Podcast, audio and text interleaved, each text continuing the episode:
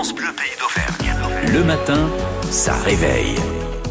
Nous retrouvons l'édito H2O, notre Zoom quotidien sur l'écologie présenté par Christophe Noiseux. Et ce matin, Christophe, vous nous proposez de découvrir les multiples services que nous rend la nature. Oui, Philippe, et le premier service que nous rend la nature, c'est l'oxygène que nous respirons dans le studio de France Bleu, Pays d'Auvergne tout de suite, et chez vous qui nous écoutez.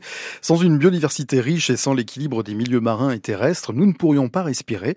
Les biosphères marines et terrestres produisent de l'oxygène et la majeure partie vient des océans auxquels on peut rajouter le rôle des forêts. Mais ce n'est pas là le seul service. Non, notre alimentation dépend de la nature. C'est le deuxième service rendu par la nature et une biodiversité équilibrée. Le rôle de l'ensemble des pollinisateurs, dont les insectes sont majoritaires et pas seulement les abeilles domestiques, est essentiel. Les abeilles solitaires, les papillons, certaines mouches butineuses, les coléoptères et quelques oiseaux permettent de polliniser de nombreux fruits et légumes. Sans eux, la production mondiale de fruits et légumes se trouverait bouleversée. L'eau de pluie est un autre service rendu par la nature. 10% des précipitations sont dues à l'évapotranspiration des arbres, d'où l'intérêt de protéger les forêts partout dans le monde. Et la liste n'est pas exhaustive. Effectivement, on peut rajouter aux trois exemples précités la ressource que nous offre la nature pour la fabrication de nombreux produits de santé et médicaments, grâce à de multiples études autour des propriétés des plantes, mais aussi des insectes et plus largement du monde minéral et animal.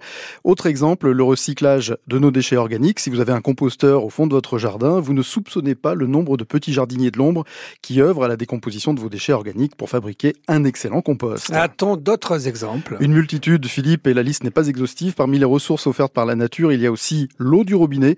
Je ne vais pas vous raconter maintenant le cycle de l'eau, mais là aussi la nature et ses acteurs géologiques, animaux, végétaux jouent un rôle primordial. La limitation de l'érosion des sols est assurée par les végétaux. On peut citer également les inventions humaines que l'on doit à l'observation de la nature. C'est ce que l'on appelle le biomimétisme. Nous avons eu l'occasion d'ailleurs d'en parler dans un édito précédent. La tôle ondulée, pour rappel, serait inspirée des coquilles Saint-Jacques. Les fourmis sont très étudiées pour leur capacité à porter des charges lourdes. Les raquettes à neige trouvent leur origine dans les pattes des lièvres variables. Le parapente aurait été inspiré des graines de pissenlit et les exemples sont encore très nombreux. Nos loisirs et le tourisme dépendent aussi de la nature. Hein. Eh oui, sans espace naturel et remarquable, l'économie touristique n'existe pas.